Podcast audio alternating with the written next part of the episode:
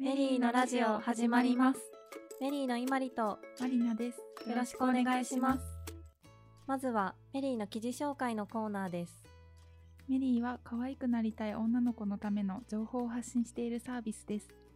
このコーナーでは私たちが皆さんにおすすめしたいと思ったメリーの記事を紹介します。まずは一つ目の記事を紹介します。タイトルが永久保存版好きなら極めちゃえ好きなことを強みに変える12の資格たちです。この記事ではいろんなジャンルの資格を紹介していて本当にいろんなジャンルがあるんですけど、ま、メイクだとかネイルだとかファッションだとか、ま、皆さんもきっと好きなものがあると思うんですけどそういった好きなものに合った資格を紹介しているのでいくつか紹介したいと思いますまずメイクが好きな人におすすめしているのがと日本メイクアップ知識検定試験っていう試験があるそうです。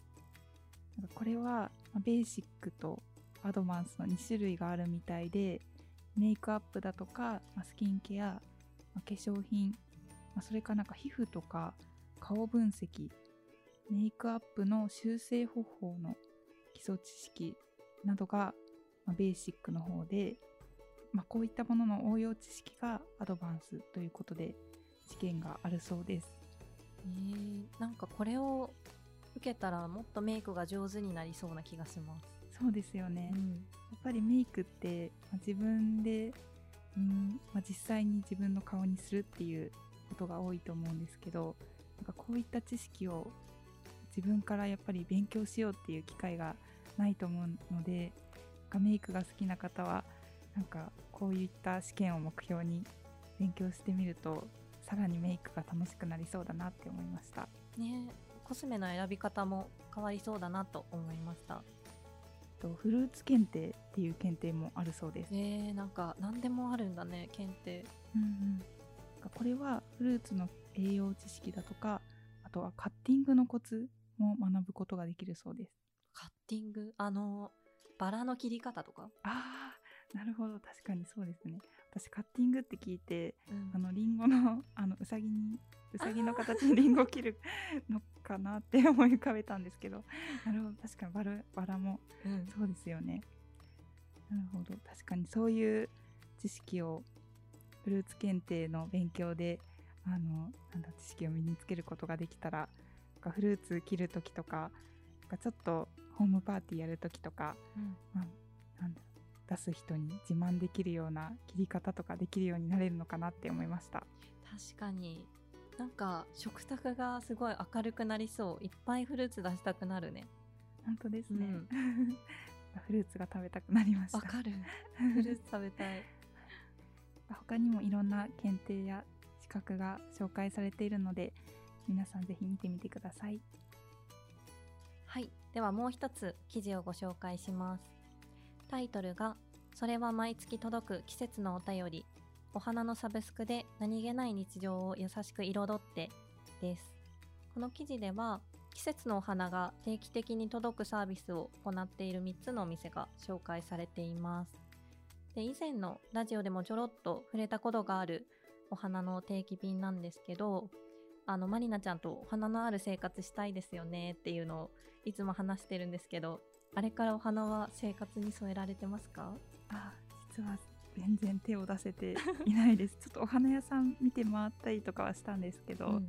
うんちょっとこれ育てられるのかなって迷うことが多くて結局、うん、買って帰れてないです。あーでもわかります。私もラジオでお花のお話をし始めてからお花屋さんを見るようになったんだけどあの皆さんにもご紹介したいサービスがお花のサブスクというサービスででサブスクとはっていう部分なんですけどサブスクリプションの略でお金を払うことで一定期間商品の利用権を得られるサービスのことですね。で音楽とか映画とかではあの皆さんも利用されているサービスがあると思うんですけどお花にも実はサブスクがあるんです。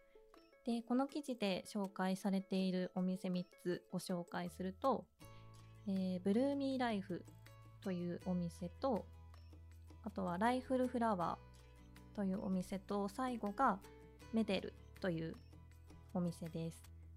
なんかまりなちゃんは気になるお店とかありますか？うん。あでもどのお店でもあの結構お手頃な値段で試せるのでやっぱりあの自分でお花選ぶ時ってもうどれにしようか迷ってしまって、うんうん、なんか季節のお花とかあんまり私は知識がないのでわからないんですけどこういうサービスを頼めばその時にぴったりなお花とか届けてもらえて楽しそうだなって思いました。うん、確かにね。ぜひ気になる方は記事もチェックしてみてください。ここからはテーマに沿ってお話をしていきます。今回のテーマは夏です。ということで、夏といえばいろんなことがあるんですけど、ここからはそうめんについて話していきます。実はあの収録の前になんか夏といえばどんなお話をメインにしていこうかっていう相談をしていたんですけどなんかいろいろ考えた末にそうめんがいいんじゃないかっていう結論に至りまして、はい。はい、ということで、ねはい、小さい頃にもたくさん食べた記憶があります。うんそうですよね、うん。だいたい夏休みのお昼ご飯はそうめんでした。い、やー、本当に毎日かのようにそうめん食べてましたね。うん、わ氷が入っててかります。めんつゆだけここにこうそれぞれ置かれててみんなでこうつついて食べるっていうのは懐かしいです、懐かしい。うん。今は食べる？ああもう今もうほとんど毎日のように私は食べてます。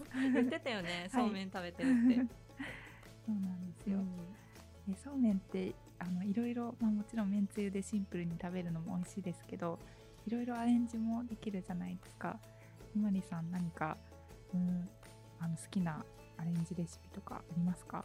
私は一番の一押しはそうめんチャンプルですえー、そうめんチャンプルなんかゴーヤチャンプルならぬそうめんチャンプルえー、っていうのがあるんですけど、はい。あの本当にチャンプルと同じ作り方で、まあ、麺がそうめんを入れてあとは野菜とかベーコンとか卵を入れて炒めるやつが一番好きですね。えー、美味しすそうです。ごい美味しいんです。ぜひまりなちゃんも作ってみてほしいんですけどまりなちゃんのおすすめは？私のおすすめは油そば風そうめんです。美味しそう。油そば風。本当に美味しいです、え。ー、よく作る？よく作ります。食べたい、なんかこれはとごま油とかうん。あと多分まあレシレシピはいろいろあると思うんですけどごま油とあとあと鶏ガラスープの素とうん。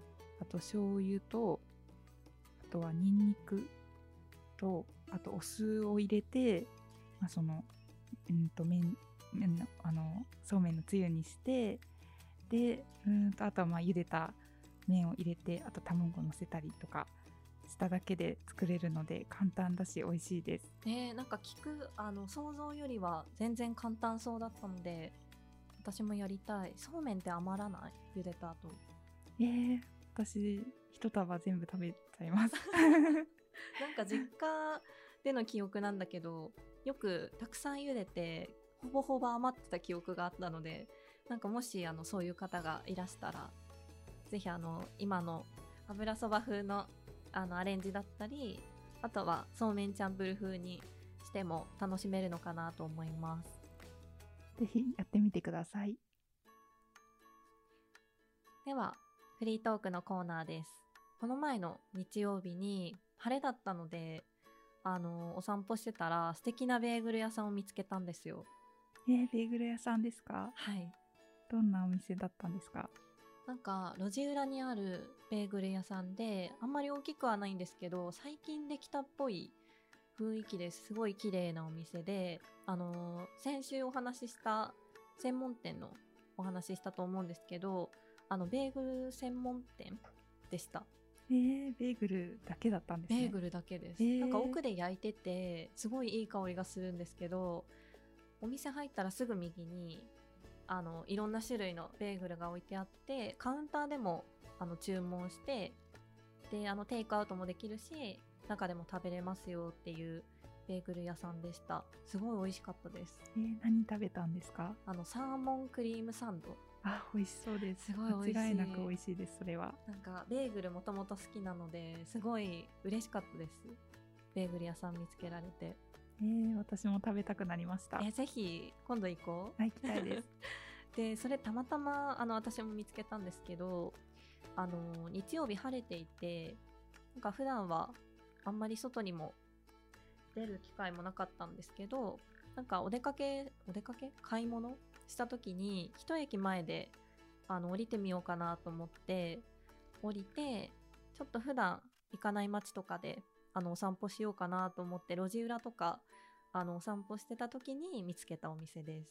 えー、偶然見つけたんですね。そう本当に偶然であこんな店あるんだと思って思い切って入ってみたんです。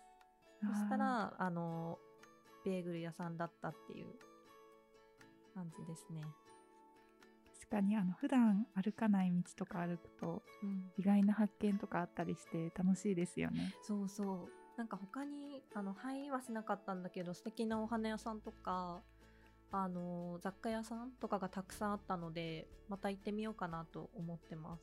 うん。マリナちゃんはお散歩したりする？あ私も結構あの運動は苦手なんですけど歩くのは好きでちょっとそうですね。スーパーとか行った帰りとかあのちょっと遠回りして帰ることとかもあってなんかそういう時、まあ、お店っていうよりかはなんかちょっと猫が横切ったりとか、うんうんうん。あとはなんか、えー、と近くのお家からピアノの音があのピアノを練習してる音が聞こえてきたりとかあとは夕飯の支度をしているんだろうなっていう感じのあのいい匂いとかがはい 漂ってきたりして楽しいなって思って歩いてます。わかる。すごいいい香りするよね、うんします。なんか夕方から夜にかけて歩くとはい。あのいろんなお家からいい匂いがしてすごいお腹が空きます、わかります。はい。なんでなんかあの通り道したりとか寄り道してなんかいろんな発見があると思うので皆さんも晴れている日はぜひお散歩してみるのはいかがでしょうか？はいそれでは今回のラジオはここまでにしたいと思います最後まで聞いてくださりありがとうございましたありがとうございました。